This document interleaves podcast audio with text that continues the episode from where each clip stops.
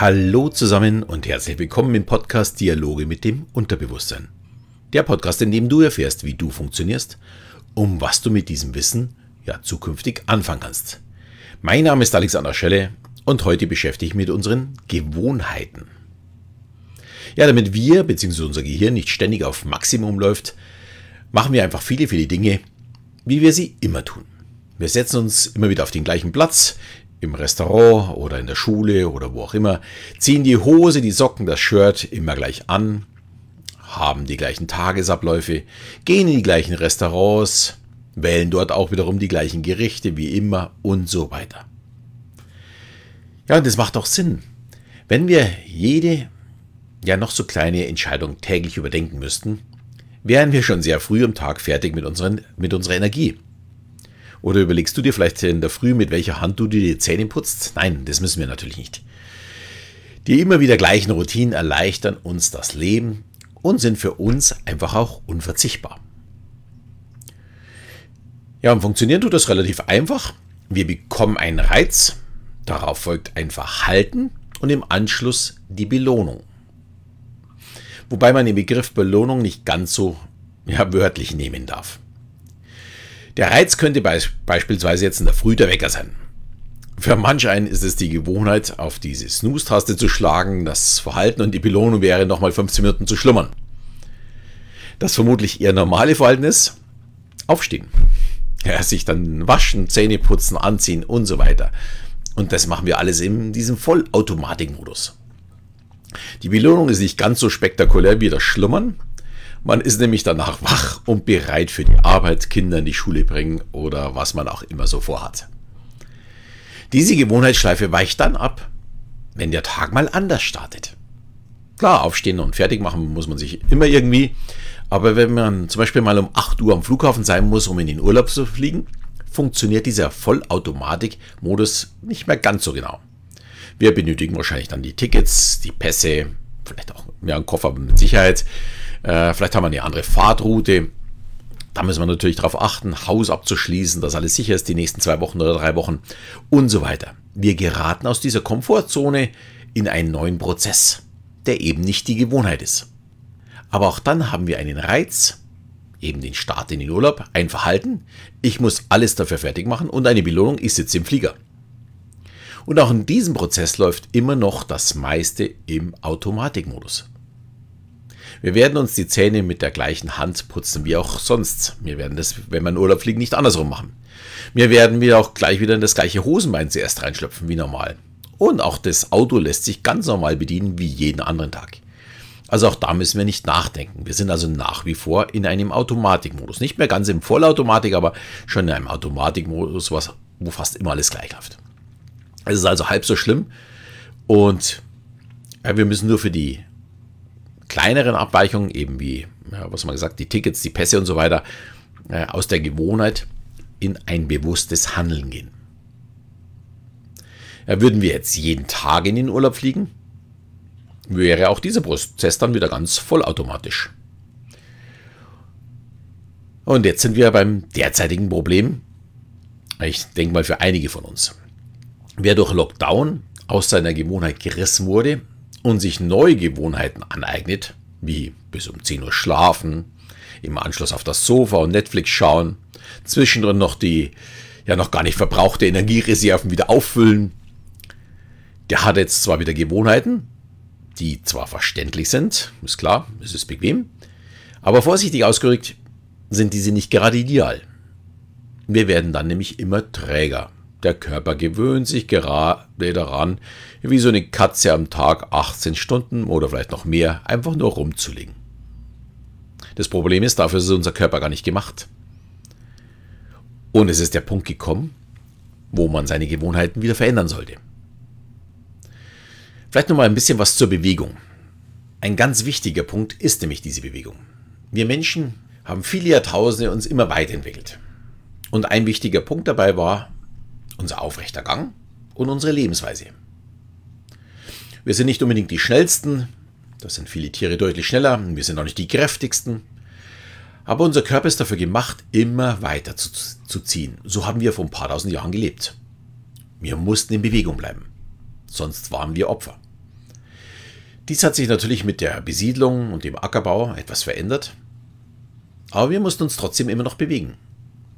Geändert hat sich das Ganze erst so in den letzten 100 Jahren. Wir bewegen uns heute, schätzt man, um circa zwei Drittel weniger als noch vor 100 Jahren. Also, und das hat natürlich Auswirkungen auf uns. Aber das betrifft eben nicht nur unsere Knochen und unsere Muskeln, wie wir wahrscheinlich viele von uns glauben, sondern natürlich auch unsere Organe und vor allem auch unser Gehirn. Die Forschung beschäftigt sich schon sehr, sehr lange damit, wie eng verknüpft eigentlich die Muskeln mit dem Gehirn sind und ob Bewegungslosigkeit die Ursache von Krankheiten sind wie Depressionen, Burnouts, Schlaf oder ja, Konzentrationsstörungen. Äh, bei Herz-Kreislauf-Erkrankungen oder Diabetes Typ 2 stellt sich diese Frage jetzt schon gar nicht mehr. Und dass man mit Dickleibigkeit ein erhöhtes Risiko hat für Tumorerkrankungen, diese Frage stellt sich auch nicht mehr. Das ist einfach so. Und heute weiß man auch durch eben die Forschung, dass wir in unseren Muskeln Substanzen haben und bilden, die uns zum Beispiel stressresistenter machen. Und auch die zur Bildung von neuen Nervenzellen in unserem Gehirn anregen. Durchs Laufen entsteht zum Beispiel ein Protein, das zu einer besseren Gedächtnisleistung führt. Wir können auch zum Beispiel die Abnahme unserer grauen Masse, also unseres Gehirns, äh, zumindest der äußere Bereich, die ab zu dem 30. Lebensjahr beginnt, die können wir nicht nur stoppen dadurch, sondern mit einem täglichen Spaziergang von 40 Minuten wieder aufbauen. Also bei Spaziergängen meinen wir jetzt wirklich flott gehen, also dass auch wirklich die Muskeln angestrengt sind, nicht, nicht nur so ganz gemütlich von einem Haus zum anderen, sondern wirklich flott gehen. Und dies funktioniert auch bei älteren Menschen. Und das ist auch eine sehr, sehr gute Vorsorgemaßnahme von Demenz, äh, ist eben dieser tägliche Spaziergang. Nicht, dass es die Demenz, äh, dass man davon geheilt wird, sondern äh, man weiß, dass die Demenz langsamer voranschreitet, wenn jemand wirklich jeden Tag spazieren geht. Bei Kindern wurde übrigens in England eine bessere schulische Leistung nachgewiesen, wenn sich die Kinder täglich bewegen.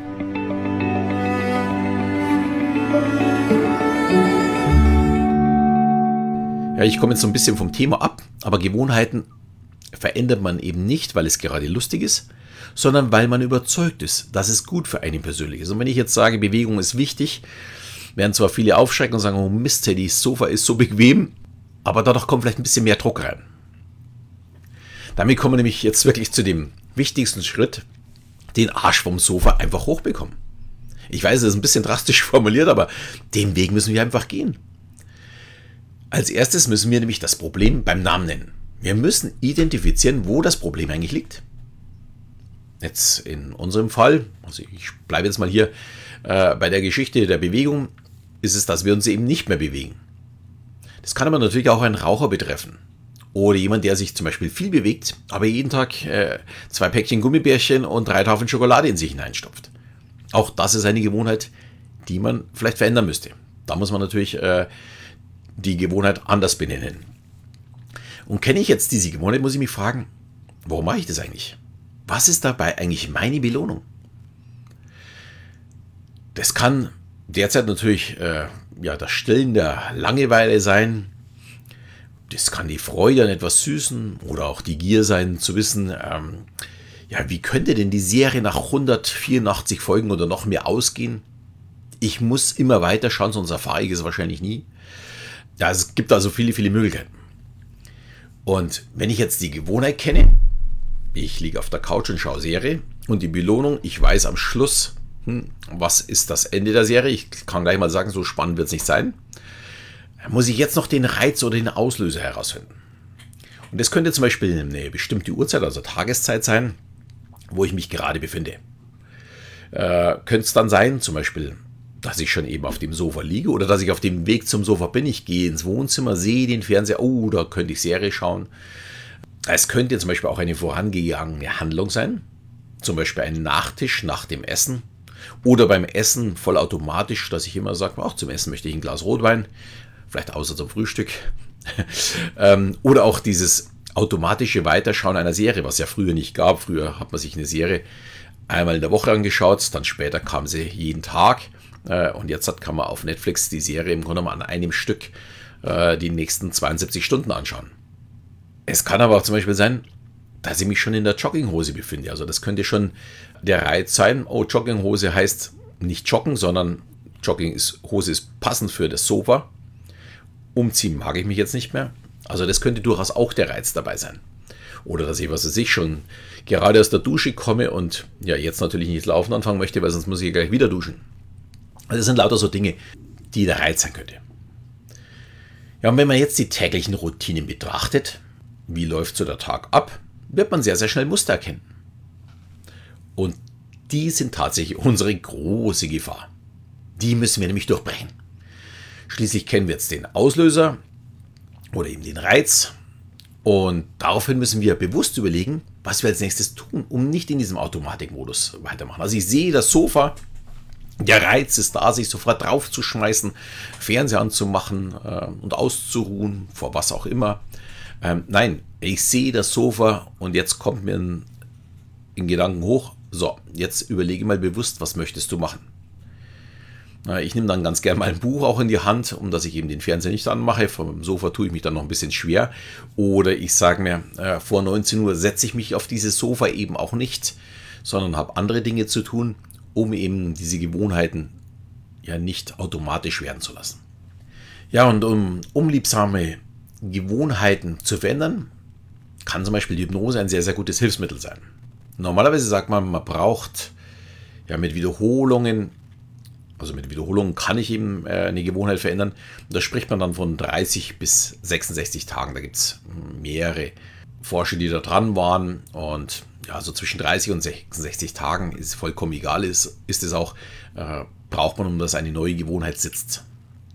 Und mit der Hypnose kann ich es deutlich abkürzen. Ich spreche nämlich in dem Fall direkt mit meinem Unterbewusstsein und kann dabei mich selbst umprogrammieren. Vollkommen egal, ob das jemand Fremdes tut, also dass ich hypnotisiert wäre, äh, oder ob das eine Audiohypnose ist, wo ich mir dieses nur selbst anhöre, oder ob es eine Selbsthypnose ist, wo ich mir meine Suggestion sage, wie meine neue Gewohnheit auszusehen hat. Ja, und da ich jetzt derzeit selbst von diesem Lockdown-Speck oder der Weihnachtsschwangerschaft betroffen bin und ich muss gestehen, ich war auch in den letzten zwei Monaten etwas faul, zumindest was Bewegungen angeht, weil ich sehr viel arbeite, sehr viel im Büro sitze. Äh, möchte ich jetzt dann im Januar wieder starten mit Hypnose, mein Gewunschgewicht zu erreichen. Diejenigen, die mich schon länger verfolgen, haben das ja im März, April schon mal mitverfolgt. Ich kann gleich mal sagen, ich bin nicht drüber, äh, was wir drüber waren, aber oder was ich damals hatte, sondern es ist halt langsam wieder angestiegen, jetzt im ja, November, Dezember. Und ich möchte jetzt ganz gern wieder runter, vielleicht noch sogar ein Stück weiter runter, als wie es im April war. Und ich habe jetzt gedacht, ich nehme noch einfach mit, ein paar mit auf diese Reise. Und jeder oder jede, die Lust haben mitzumachen, bekommen von mir jetzt auf meine Online-Kurse 40% Rabatt. Online-Kurs heißt der Weg zum Wunschgewicht. Das ist der einfache Kurs, wo es tatsächlich nur ums Wunschgewicht geht. Aber auch auf den großen Selbsthypnose-Online-Kurs äh, gibt es 40% Rabatt. Und in beiden Fällen ist natürlich die Audiohypnose gleich mit dabei. Also da kannst, musst du nicht selbst äh, dich dir etwas suggerieren, sondern du kannst die Audiohypnose hören. Beim Wunschgewichtkurs musst du den Gutschein Lockdown Speck noch selbst mit eingeben beim Digistore 24. Also wenn du da weitergeleitet wirst, ist relativ einfach und dann kannst du auch sofort loslegen. Ich stelle dir mal den Link ja, dazu in die Show Notes und schreib dir auch das mit dem Lockdown Speck nochmal mit rein, was du reinschreiben musst und schon bekommst du die 40%. Ich glaube, der Kurs kostet 99 Euro, soweit ich das jetzt im Kopf habe, und kostet halt dann eben 59 Euro. Ja, vielleicht will der eine oder andere mitmachen. Mich würde es freuen. Ähm, und ich werde dann auch auf Instagram immer wieder mal berichten, wo stehe ich denn, äh, wie be bewegt sich denn bei mir. Ich hoffe, dir hat die Folge wie immer gefallen und freue mich natürlich immer über eine 5-Sterne-Bewertung oder noch besser über eine Rezension in deiner Podcast-App. Und in diesem Sinne verabschiede ich mich wieder bis zum nächsten Mal, wenn es wieder heißt Dialoge mit dem Unterbewusstsein.